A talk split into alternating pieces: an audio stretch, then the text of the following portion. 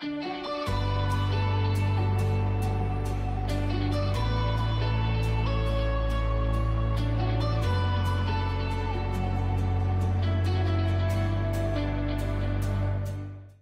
Muy buenos días. ¿Cómo están? Feliz año. Sí, estamos iniciando un nuevo año. Espero que la hayan pasado, la hayan pasado bien. Y, saben, cuando comenzamos un nuevo año, con eso vienen, vienen muchas cosas. Sí, vienen muchas, muchas cosas. Y muchos salen motivados a poner, a poner nuevas metas. Yo, yo no sé cómo son ustedes, en, mi familia hay de todo, pero nosotros nos vamos generalmente a la playa y ahí veo a mi hermana que con su esposo se van con toda la familia a orar un ratito, a hacer nuevas metas y es chilerísimo, ¿verdad? Ahora, junto con eso, al comenzar un nuevo año siempre tenemos al amargado que, escribe ahí, dice como que otra vuelta al sol eh, fuera a ser una diferencia, ¿no? Y, tenemos, tenemos de todo, ¿verdad? y la realidad es que quizás pues quizás el cambio de número no haga mayor diferencia, pero la mayoría, o espero que, así sea, muchos tuvieron la oportunidad de tomarse unos días de descanso, de quizás apartarse, y cuando uno se aparta y da un par de pasos para atrás, uno tiene chance de meditar, uno tiene chance de pensar, de orar y quizás de evaluar, y entonces ahí sí puede hacer una diferencia. Pero miren, sea como sea, es un nuevo año, ¿sí? Y para muchos con eso vienen metas, y las metas no son malas.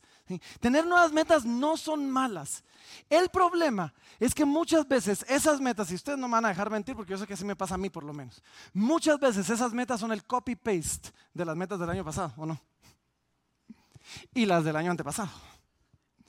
Y, como, y como yo sé que así funciona la cosa, déjenme adivinar sus metas. Les voy a decir cuáles son sus metas, sí. Aquí van las metas de la mayoría. Todos nosotros nos propusimos que este año vamos a tener cuerpo de superhéroe, ¿no? O sea, e, este sí es el año. Sí, este año todos los hombres queremos tener el cuerpo de la roca, ¿sí? O, ¿por qué no? Eh, si eso es demasiado, pues, el de Superman, aunque sea. O sea, por lo menos el, de Superman sí, ya que la roca es, mucho. Las mujeres, las mujeres, todas las mujeres quieren tener el de Black Widow, ¿sí? O, el, de la, o el de la Mujer Maravilla, ¿sí? Eh, todos nos propusimos eso este año, ¿sí? O quizás para algunos este es el año donde sí van a correr una, una maratón. ¿sí? Pues si la maratón es mucho, la de Fundaniños, aunque sea. ¿Te entienden? ¿Tienen, alguna? Así que, porfa, ahí corren la de Fundaniños. Es domingo, así que la corren rápido para que se vengan a los, siguientes servicios. Pero todo lo queremos hacer, o por lo menos, por lo menos, este me, pasa a mí, queremos ver que la pesa llegue al numerito, al numerito mágico. ¿sí? Ese numerito, eh, llevamos décadas de no ver ese numerito en la pesa, pero este es el año, sí. Este es el año donde vamos a ver el número que nosotros creemos que es el peso ideal. O por lo menos, este año para muchos las metas son que quieren crecer financieramente. Y está bien con eso. miren, las metas son buenas.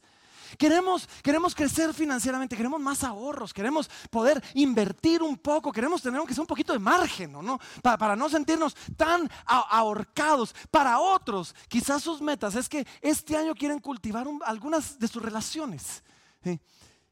Yo, yo no sé de ustedes, yo tengo amigos que solo veo para Navidad, el convivio navideño, no nos lo perdemos. Y, todos los años decimos esto, mucha, este año sí tenemos que vernos más, ¿verdad? Sí, sí tenemos que vernos más. Y pasa el año entero y no nos volvemos a ver sin hacer el convivio navideño, pero queremos cultivar nuestras relaciones, queremos cultivar nuestras relaciones familiares exactamente. En mi caso, decimos en el convivio los primos, tenemos un convivio de primos y decimos lo mismo, mucha, tenemos que vernos más. Sí, nos pasa todos los, todos, todos los años y algunos algunos, quieren viajar. Es más, algunos supe de alguien que hizo sus maletas porque entonces amaneció en el año nuevo con maletas hechas porque eso es un buen síntoma de que este año van a viajar y van a conocer el mundo. Sí, y todas estas metas son buenas. No hay nada de malo con hacer metas. Es más, una de las metas muy populares a principio de año que me parece excelente es que muchos entre sus metas dicen, este año me voy a acercar más a Dios. Y, es bueno. O sea, queremos acercarnos más a Dios, queremos perder el peso, queremos estar más saludables, queremos tener, eh, sí, más libertad financiera. Pero, como les dije, el problema es que a veces son copy-paste del año pasado. Y es que el año pasado las pusimos y no las cumplimos, entonces ahora las volvemos a pegar. Y espero yo, espero yo, que quizás algunos esté comenzando a preguntar y decir, pero ¿por qué son copy-paste? O sea, ¿qué es lo que está pasando que no las logro cumplir? ¿Qué es lo que está pasando que año con año tengo que regresar otra vez a lo mismo? ¿Y quieren que les diga por qué es? Esta es la razón. No, es bonita, pero es sencilla. La razón es porque queremos la vida, queremos los resultados, pero no queremos el estilo de vida que produce esos resultados. Ahí no se rieron, ¿no? Queremos, queremos los resultados, pero no el estilo de vida. Miren, queremos bajar de peso, pero no queremos dejar de comer. Dejen dejar de comer, comer bien. O sea, que no queremos hacer un, estilo de vida saludable. algunos quieren mejorar su salud, pero, pero como Rogelio se rehusan a, o sea, quieren hacer la carrera en carro. deciden que sudar no es de Dios y que no se quieren ejercitar. Otros, si quieren, quieren más libertad financiera, pero nunca dicen no. Y se rehusan a negarse a, sí mismos. Sí, se, se, rehusan a trabajar la mía extra, a caminar un poco más, a ordenar sus finanzas, a ordenar su vida, a decir que no a algunas cosas. Y así no lo vamos a lograr. Hay un principio que hemos predicado ya en varias ocasiones, pero se los quiero compartir otra vez. Y nosotros, yo, yo le llamo el principio del camino. Y ahorita que se los comparta, se van a dar cuenta, es muy lógico. Pero por alguna razón, algo se pierde en el camino. Y el principio, básicamente, no, nos dice así, dice, todo camino tiene un destino. Todo camino tiene un destino. Miren, es fácil, es fácil. Si alguno de ustedes se quiere ir al puerto, pero se sube en el carro y agarra camino al Salvador, no, no va a llegar. No importa cuántas ganas tenga de ir al puerto, se agarra, y yo sé que algunos ya pensaron chiquimulía y entonces, no, ese no es el punto, ese no es el punto. Sí. El punto es que a menos que yo agarre el camino hacia el lugar a donde quiero ir, no voy a llegar al lugar a donde quiero ir. Y por muy evidente que sea esto en la geografía, esto aplica en todas las áreas de nuestras vidas. ¿Sí? En el carro es fácil de verlo, pero esto funciona en nuestra salud, esto funciona en nuestras finanzas, esto funciona en nuestra vida espiritual. Así que miren, si ustedes son de los que toman nota, tomen nota de eso, porque e, esto es lo que dice el principio. El principio dice así, dice, dirección, dirección, no intención, determinan nuestro destino final. Otra vez, dirección, no intención, determinan nuestro destino final. Y esto aplica para todo. Y el problema es que algunos, algunos creen que, sus, que, que, si tienen buenas intenciones, que si tienen sueños, anhelos, si uno lo anhela lo suficiente, esas intenciones van a triunfar por encima de sus decisiones. Y vivimos en un tiempo y en una cultura que alimenta eso y no nos ayuda para nada. De verdad que no nos ayuda para nada porque nuestra cultura, el tiempo en el que vivimos nos empuja a creer que si lo deseamos con todo el corazón, no importa lo que hagamos, lo vamos a alcanzar. Les voy a dar algunos ejemplos, aunque ya les di algunos, pero déjenme darles algunos ejemplos. Porque esto es parte de lo que nuestra cultura nos dice. Por ejemplo, en cuanto a familia, en relaciones, muchos de solteros, algunos solteros acá dicen, sí, yo, yo quiero en algún momento casarme con un hombre de Dios, sí, que, tenga su vida en orden, entregado al Señor, o, al revés, yo quiero casarme con una mujer de Dios que tenga su vida en orden, y por lo tanto, mientras espero, voy a salir con todo aquel que me invite o que me diga que sí.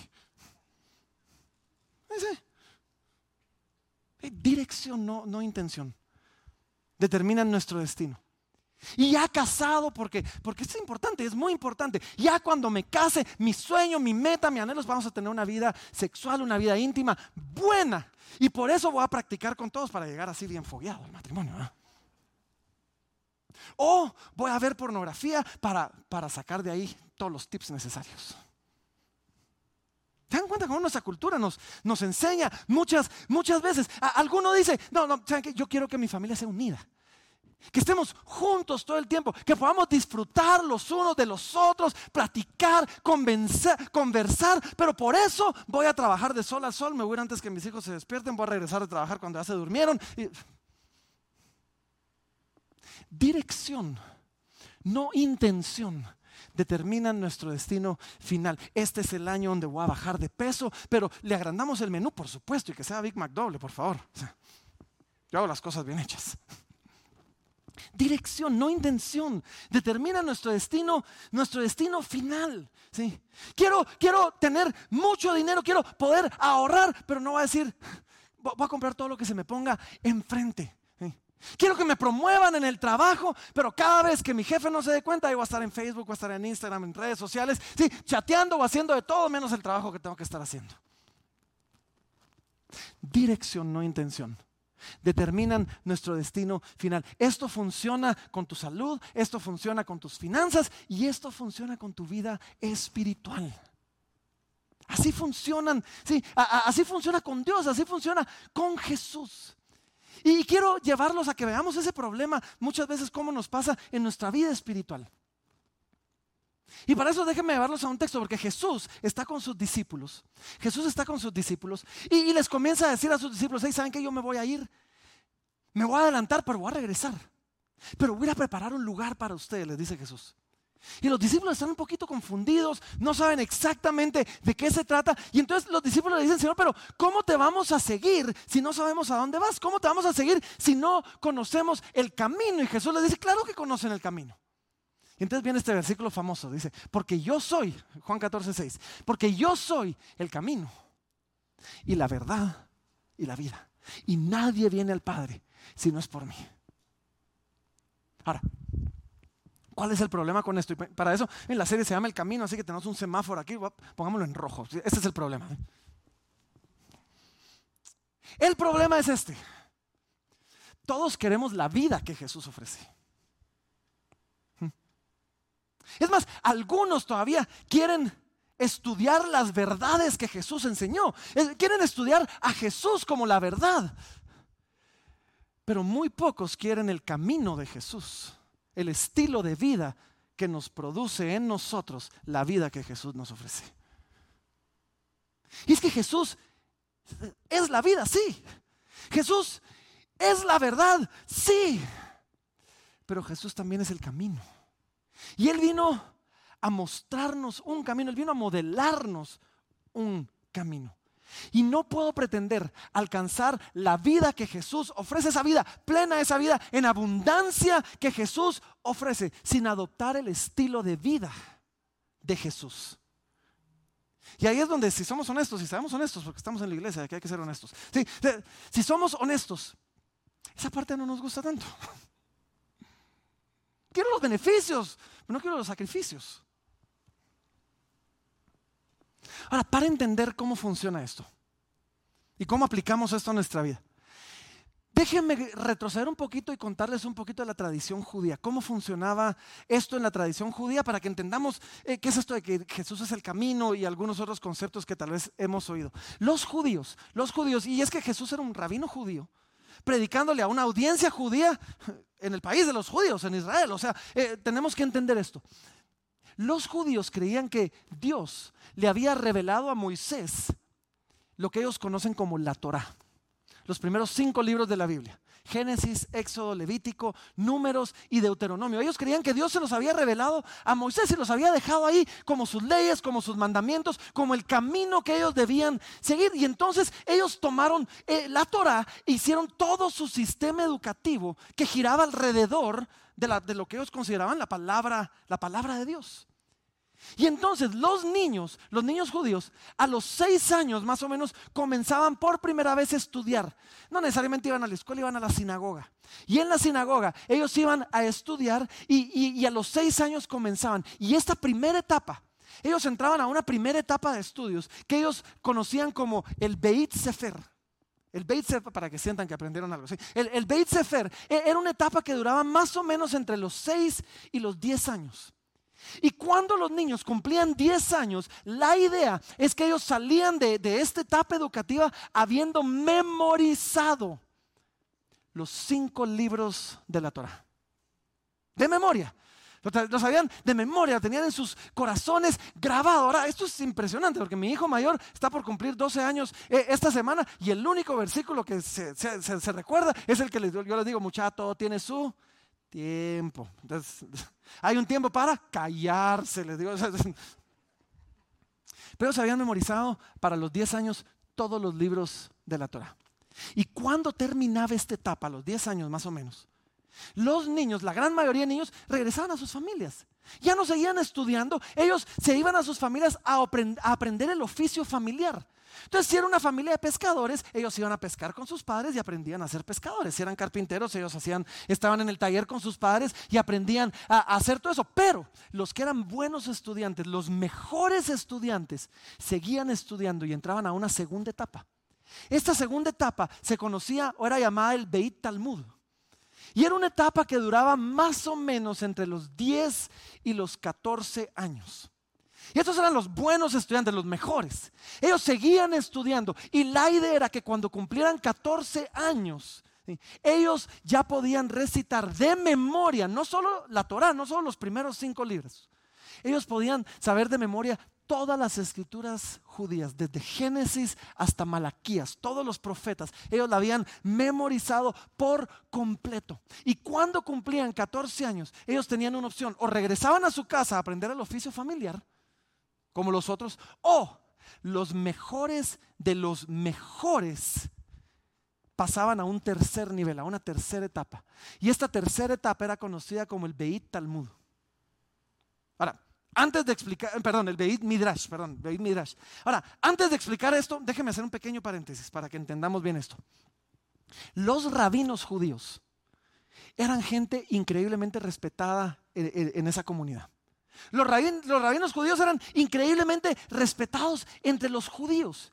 Pero cada rabino, cada rabino tenía una forma muy particular de interpretar la Torah y interpretar los mandamientos. Entonces de repente un rabino venía y decía, es que eh, la, la Torah dice tal cosa y eso significa esto, esto, aquello. Y otro decía, no, lo que eso significa es esto otro. Y entonces cada uno tenía una forma muy particular de interpretar la Torah, de interpretar las escrituras. ¿sí? Y entonces ellos adoptaban eh, esa filosofía, esa teología, y a esa filosofía, a esa teología, ellos le llamaban su yugo. Era conocido como el yugo de ese rabino. Ahora, de una forma muy práctica, un yugo es una pieza, eh, una herramienta que se pone entre dos bueyes para, para arar la tierra. Pero para los judíos, su yugo era su filosofía, era su teología, era su, forma de vida. Y, el rabino básicamente decía, mi yugo es mi caminar. Entonces, cuando tú tomas mi yugo, tú estás tomando mi forma de vida, tú estás adoptando mi caminar, tú vas a vivir como yo vivo, tú vas a hablar como yo hablo y al final tú vas a ser como yo soy. Ahora, regresando a, esto, los mejores de los mejores decidían seguir estudiando. Y entonces entraban a esta etapa el, el, Beit Midrash, donde ellos llegaban con un rabino y decían, hmm, me gusta el yugo, me gusta el estilo de vida, me gusta la filosofía de este rabino en particular. Entonces ellos llegaban y aplicaban con ese rabino. Y le decían, rabino, yo quiero ser tu discípulo, yo quiero ser tu talmudín, yo quiero seguirte.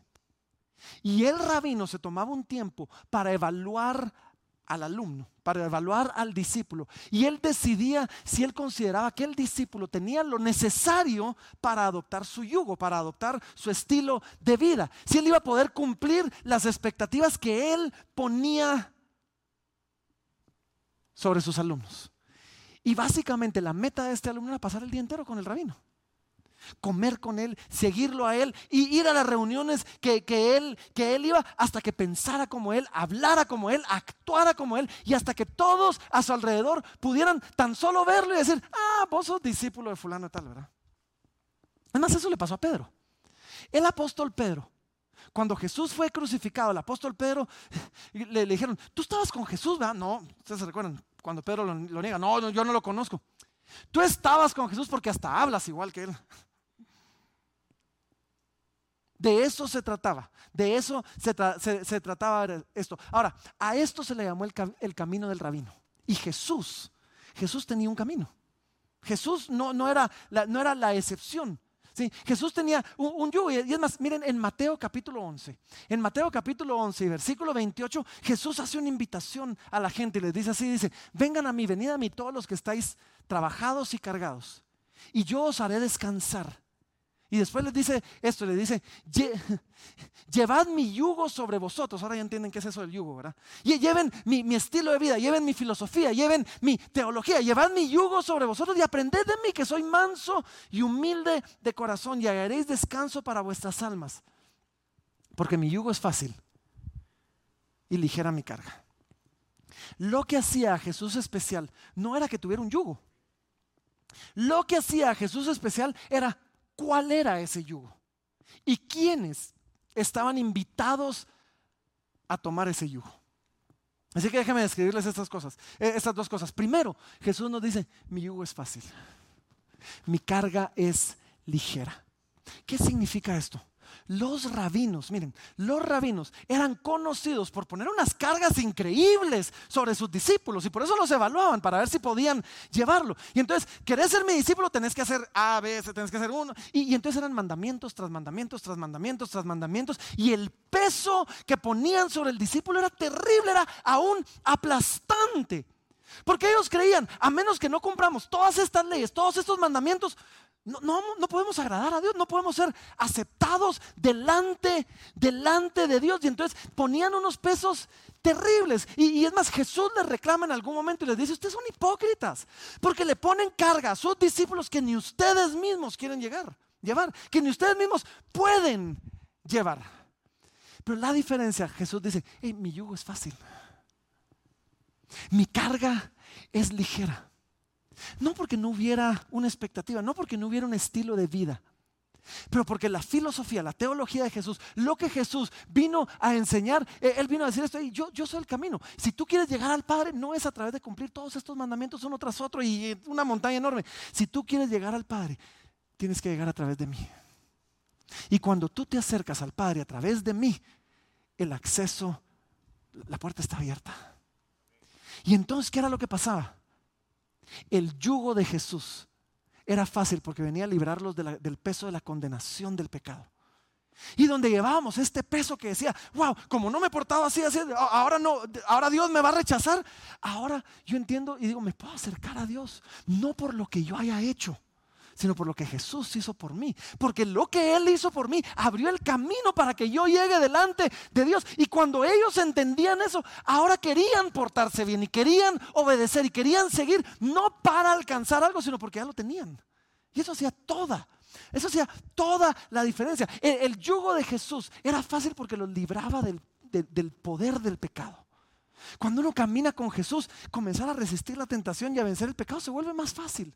Se comienza a volver más fácil. Y al final el yugo de Jesús venía a quitar esta carga del qué dirán, esta carga de la expectativa de la gente, porque los rabinos eran gente muy respetada. Eran gente muy respetada. Y, parte de lo por qué eran respetados es que ellos sabían que delante de la gente ellos tenían que comportarse de cierta manera, pararse de cierta manera, reírse de cierta manera o qué sé yo. Y entonces, ¿por qué? Porque yo quiero caer bien. Y viene Jesús y nos dice, ¿saben qué? Ustedes ahora son aceptos en el amado. Gracias a mí, la única, la única aceptación que de verdad necesitamos es la de Dios. Y Jesús dice, por mí ustedes ya la tienen. Así que ahora somos libres. Yo no sé si esto les ha pasado a ustedes, pero cuando yo experimenté esto fue increíble. Porque ahora, miren, pues yo soy pastor, me paro aquí, les hablo y quiero caerles bien, por supuesto que quiero caerles bien. Pero de repente encontré la libertad en Cristo que dice, quiero caer bien, pero si no caigo bien, está bien. Porque la única aceptación que de verdad necesito, en Cristo ya la tengo asegurada. Así que todo lo demás es bueno, pero no es esencial. Entonces Jesús dice, vengan a mí los cansados, los trabajados, aprendan de mí, mi yugo es fácil.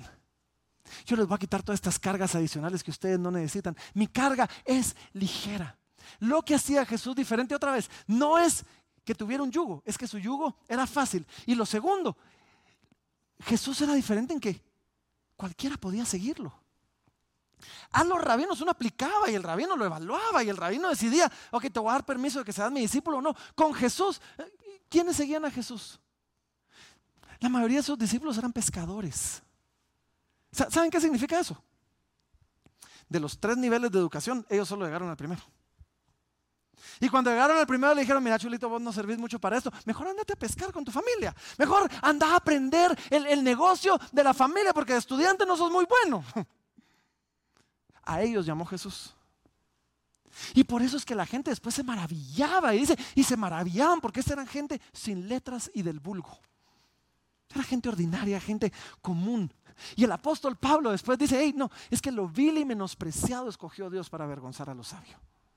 Cualquiera podía seguir a Jesús. Y no, solo los que ya tuvieran su vida en orden. No, Jesús dice, no, vengan a mí los cansados, vengan a mí los cargados, vengan a mí los pecadores, vengan a mí los sucios. Yo los voy a hacer descansar. Porque mi yugo es fácil y mi carga es ligera. Entonces, lo que está haciendo Jesús. Jesús está haciendo, eh, eh, le, está llamando a la gente diciéndoles, hey, síganme. Tomen mi camino, adopten mi estilo de vida, vivan como yo, piensen como yo, hablen como yo. Y cuando hagan eso van a encontrar descanso para sus almas. Y van a descubrir lo que es de verdad una vida en abundancia. Y así que otra vez, otra vez, si lo digo otra vez, si tú quieres experimentar la vida de Jesús, necesitas vivir el estilo de vida de Jesús. Y el problema es que a veces, bien, a veces elevamos la teología y no me malinterpreten, amamos la teología, nos encanta la teología, elevamos la teología, pero hablamos poco de estilo de vida. Pero es en el estilo de vida donde vamos a ver los verdaderos resultados, no solo en la teoría. Y es que tu vida, y tomen nota, tu vida es un subproducto de tu estilo de vida. Y no les digo esto para que se sientan condenados, no, les digo esto para que cambiemos y para que digamos, ok, necesito, quiero resultados, necesito cambiar mi estilo de vida. Y es que Jesús como la verdad recibe mucho más atención que Jesús como el camino. Hay, hay una frase hay una frase que es usada en el mundo organizacional, para empresas, para iglesias, diferentes cosas. Pero es una frase fantástica. Y esta frase, esta frase básicamente dice así, dice, cada sistema, cada organización, cada estrategia, cada sistema está perfectamente diseñado para obtener los resultados que obtiene. Piénselo bien. Cada estrategia, cada sistema, o sea, está perfectamente diseñado para llevarnos al lugar donde estamos. Y si no nos gusta el lugar donde estamos, tenemos que cambiar la estrategia o el sistema que estamos viviendo. Así que si tú, si queremos experimentar la vida plena, la vida en abundancia de Jesús, una vida que continua y constantemente está consciente de la presencia de Dios, una vida que continua y constantemente está presente eh, delante de otros, lo que necesitamos es el estilo de vida de Jesús, es el camino de Jesús. Y este es un camino, miren, les voy a dar un par de advertencias, así que vamos a cambiar el semáforo amarillo, si pongamos amarillo, ¿para qué? Amarillo significa pongan atención. Jesús no está ofreciendo una vida fácil. Es más, la mayoría de discípulos de Jesús murieron muertes terribles. Jesús está ofreciendo un yugo fácil. Jesús nos está ofreciendo, si tú me sigues, tu vida va a ser fácil. Jesús está diciendo, hey, si tú me sigues, la carga que yo pongo sobre ti va a ser fácil. ¿Por qué? Porque yo la llevé por ti. Eso es primero. Segundo, necesitamos, necesitamos saber nosotros esto. Donde los rabinos judíos muchas veces ponían cargas que ni ellos mismos podían llevar. Nosotros tenemos la increíble bendición que servimos a un Señor, que servimos a un Maestro, que vivió una vida perfecta, sin pecado, para modelarnos a nosotros la manera en que debemos vivir. Es más, el apóstol Pedro, uno de sus discípulos, aprendió bien esto. Y el apóstol Pedro después escribió una carta. Y en esta carta él le decía a, sus lectores, les decía esto, miren, en primera de Pedro 2.21 decía, pues para esto fuisteis también llamados, dice. Porque también Cristo padeció por nosotros, dejándonos ejemplo para que sigáis sus, para que sigáis sus pisadas. Entonces, no es una vida fácil. Jesús padeció para enseñarnos cómo padecer bien. Para darnos un ejemplo de cómo hacerlo. Ahora, en medio de todo esto, necesitamos saber, el camino de Jesús implica muerte, implica negación. Jesús dijo, si alguno quiere venir en por de mí, niéguese a sí mismo, tome su cruz y sígame hay negación. Pero, pero, pero, pero. En Cristo, miren, esto, es importante. En Cristo, donde hay muerte, hay resurrección. Donde Él nos pide que vivamos, que muramos a algo, es porque nos va a dar algo mucho, mucho mejor. Y los discípulos entendieron esto. Y es que seguir a, nuestro rabino, e, esta negación significa que ahora yo adopto las ambiciones de mi maestro, de mi rabino, que no necesariamente son las mismas, mías, que no, necesariamente son las mías. Y los discípulos lo entendieron. y es más, cuando los discípulos le preguntaban cosas a Jesús, Muchas veces lo que ellos preguntaron no era, Señor, enseñanos cuál es el mejor plan financiero y es bueno que tengan uno, por favor, tengan uno. Sí, sí. Pero ellos no preguntaban eso. Los discípulos no preguntaban, Señor, enséñame cómo ser un mejor líder. No, los discípulos decían, Señor, enséñanos a orar. Porque ya vimos que tú oras de una manera distinta y cuando tú oras las cosas pasan, así que queremos aprender. El punto es, nuestras prioridades cambian cuando seguimos al, al Señor. Y a veces nos va a tocar morir a algunos deseos. Pero otra vez, donde hay muerte en Cristo hay resurrección. Porque se nos dan unos mejores. Caminar este camino no siempre nos va a ser populares. Sobre todo en este tiempo wow, en este tiempo con la ideología de género, con, todo lo que está pasando a nuestro alrededor, es más, para muchos los cristianos son una amenaza porque somos de mente cerrada, porque somos retrógrados, porque no queremos evolucionar con los tiempos. Y entonces para muchos un cristiano es una amenaza terrible porque no le va a decir sí, amén a todo lo que ellos dicen. Pero eso no es nuevo. El apóstol Pablo, el apóstol, Pablo el apóstol, antes de ser el apóstol Pablo, era Saulo. Y, Pablo cuando estaba contando su testimonio en el libro de los Hechos, miren lo que él escribió. En el libro de los Hechos, él, le dijo, hey, yo perseguía este camino. Miren qué interesante. Yo perseguí este camino con C mayúscula hasta la muerte, prendiendo y entregando en cárceles a hombres y a mujeres. Si tú sigues el camino de Jesús, existe una buena posibilidad que alguno te persiga por seguir ese camino. Y una advertencia muy importante. Una advertencia bien, bien, bien importante es esta. Sobre todo, si tú llevas años de ser creyente, si tú quizás creciste en la iglesia, este es un riesgo por el que podemos pasar. Y es que hay una diferencia entre conocer el camino y caminar el camino. Yo puedo conocer muy bien el camino, pero no caminarlo. Es más, y, quizás el, quiero que se vean solo un pedacito de este siguiente texto, porque el apóstol Pablo es llevado delante de Félix. Félix era un gobernador de, una de las provincias y es llevado delante de Félix y lo acusan. Y miren lo que dice Félix, porque dice, entonces Félix, oídas estas cosas, y miren esto, dice, y estando bien informado de este camino. Ahora, no, no es tan importante lo que él dijo. Yo lo que quiero que vean es esto. Félix estaba bien informado acerca del camino pero no caminaba el camino, ni se llamaba un seguidor del camino. Y el riesgo que corremos es a veces estar bien informados acerca del camino, pero no estar caminando en el camino de Jesús. Así que, ¿qué es lo que tenemos que hacer? Póngame el semáforo en verde, si esto es lo que tenemos que hacer. Sí, verde significa démosle para adelante. ¿sí? Entonces vamos, vamos a poner el, semáforo en verde. ¿Qué es lo que tenemos que hacer? Esto es, esto es lo que yo quiero para, para todos ustedes. ahí estamos. Yo quiero que nosotros, que tú y yo, más que metas y resoluciones de año nuevo, que son buenas, adoptemos un estilo de vida que nos lleve a alcanzar las metas que queremos alcanzar. En temas de salud, en temas de deporte, en temas de finanzas, en temas de Dios. Más que solo poner metas. Yo te reto a que este año decías no, decías hacer un estilo de vida.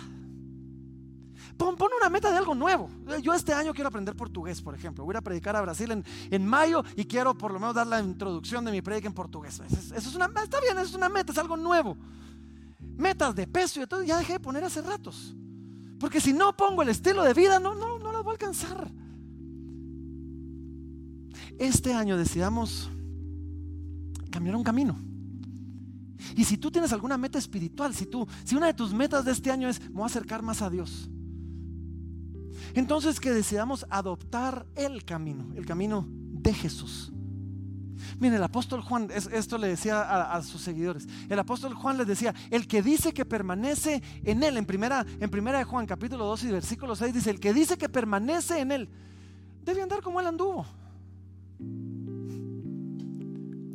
Como discípulos de Jesús estamos llamados a hacer tres cosas. Debemos andar con nuestro maestro. Debemos convertirnos como nuestro maestro. Y debemos hacer lo que nuestro maestro haría si él estuviera en nuestra vida. Eso es lo que tenemos que hacer. Y de eso se trata nuestra serie de principio de año, el camino. Las siguientes cuatro semanas queremos presentarles, miren, como iglesia llevamos el último año repensando todo lo que hacemos como iglesia. Todos los eventos, todas las actividades, todos los programas, todo lo que hacemos. Y asegurándonos, asegurándonos de adaptar lo que hacemos, de adaptar nuestra estrategia para asegurarnos que los estamos llamando a hacer algo que Jesús hacía, que Jesús haría. Y así que las siguientes semanas queremos invitarlos y los vamos a estar retando, presentándoles algo de la vida de Jesús, algo que Jesús hacía, algo que después sus discípulos imitaron y algo que nosotros estamos llamados a hacer. Y vamos a hablar de cómo vivir una vida conectada, conectada con Dios, conectada con otros de cómo crecer continuamente, estar creciendo en nuestro conocimiento de Dios como, como personas, de cómo comprometernos con su obra una y otra vez, de cómo conocerle mejor a Él. De eso vamos a estar hablando las próximas semanas. Así que, porfa, porfa, no se lo pierdan. Pero si una de tus metas, si una de tus metas este año es acercarte más a Dios, yo espero, yo oro, yo espero que como iglesia te vamos a presentar un camino, el camino de Jesús para hacerlo. Y es que esto es lo que pasa. Algunos se obsesionan con sus metas y están obsesionados con ser el mejor líder, el mejor papá, el mejor esposo, el mejor hijo, nítido. Pero si este año mejor cambiamos nuestra obsesión y decidimos estar obsesionados con seguir bien a Jesús, yo les prometo que van a llegar a donde quieran llegar. Si tu meta era ser un mejor papá, tú sigue bien a Jesús y vas a ser un mejor papá. Si tu meta es ser un mejor jefe, tú sigue bien a Jesús, vas a ser un mejor jefe. Tú sigue bien a Jesús, vas a ser un mejor hijo, un mejor empleado, un mejor, un mejor lo que sea. Porque no es, mi, trabajo no es liderar la iglesia. Mi trabajo o tu trabajo no, no, es liderar nuestra familia o tu empresa. O, mi trabajo es seguir bien a Jesús. Y al seguir bien a Jesús, todo lo demás va a ir cayendo en su lugar.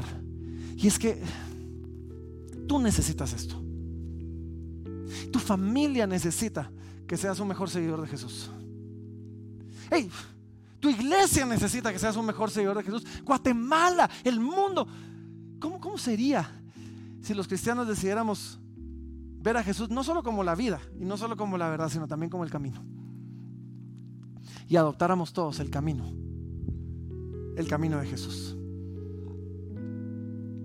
Termino con esto. Había un dicho, había un dicho. Muy interesante. Entre los judíos había un dicho que decía que, el discípulo vivía en el polvo de su maestro. ¿Qué, qué, cómo, cómo, así? O sea, básicamente significa que el maestro caminaba y al caminar, pues yo imagino que tal vez iban haciendo así. Pero levantaban polvo. Y la idea era que el discípulo caminaba tan cerca de él que él vivía en el polvo de su maestro. Mi oración para nosotros este año y, siempre es, es yo, yo oro que tú y yo podamos vivir en el polvo de nuestro Maestro. Que caminemos tan cerca de Jesús que cada paso que Él dé, si levanta polvo, nos caiga a nosotros. Que podamos hoy tomar una decisión y, decidir con todo nuestro corazón seguir a Cristo. O sea, decidir con todo nuestro corazón, ¿sí? seguirle a Él. Y, podamos nosotros responder diciéndole, Señor, te, seguiré con todo mi corazón. Hasta que podamos llegar, como, como el apóstol Pablo, a, un día decir, la carrera he acabado, la victoria ya, ya la he ganado. Esa es mi oración para nosotros. Así que hoy, hoy vamos a, a, responder como lo hacemos todos los domingos. Pónganse de pie, pónganse de pie. Vamos a orar y vamos a cantar como lo hacemos semana a semana, domingo a domingo. Y vamos a cantar una canción, dos de hecho. Y en esa canción le vamos a decir, Señor, te seguiré con todo mi corazón. Ahora, si, si tú tomas esa decisión hoy, la forma en que la vamos a hacer hoy es cantándola y diciéndole, Señor, te seguiré, te amaré con todo mi corazón. Ahora, si lo vas a hacer, ah, solo ayúdenos, si no van a cantar así como que. Ay, cantan, o sea, de verdad. Tiene que llegar al Señor ahí al cielo, ¿no? Cantémoslo con ganas. Y tomemos este año como determinación. Llevar el yugo, llevar el camino, llevar el estilo de vida de nuestro Maestro, vivir en el polvo de nuestro Señor. Padre, en el nombre de Jesús, gracias. Gracias por tu palabra, mi Dios, y gracias porque podemos seguir a un Maestro que modeló perfectamente para nosotros el camino.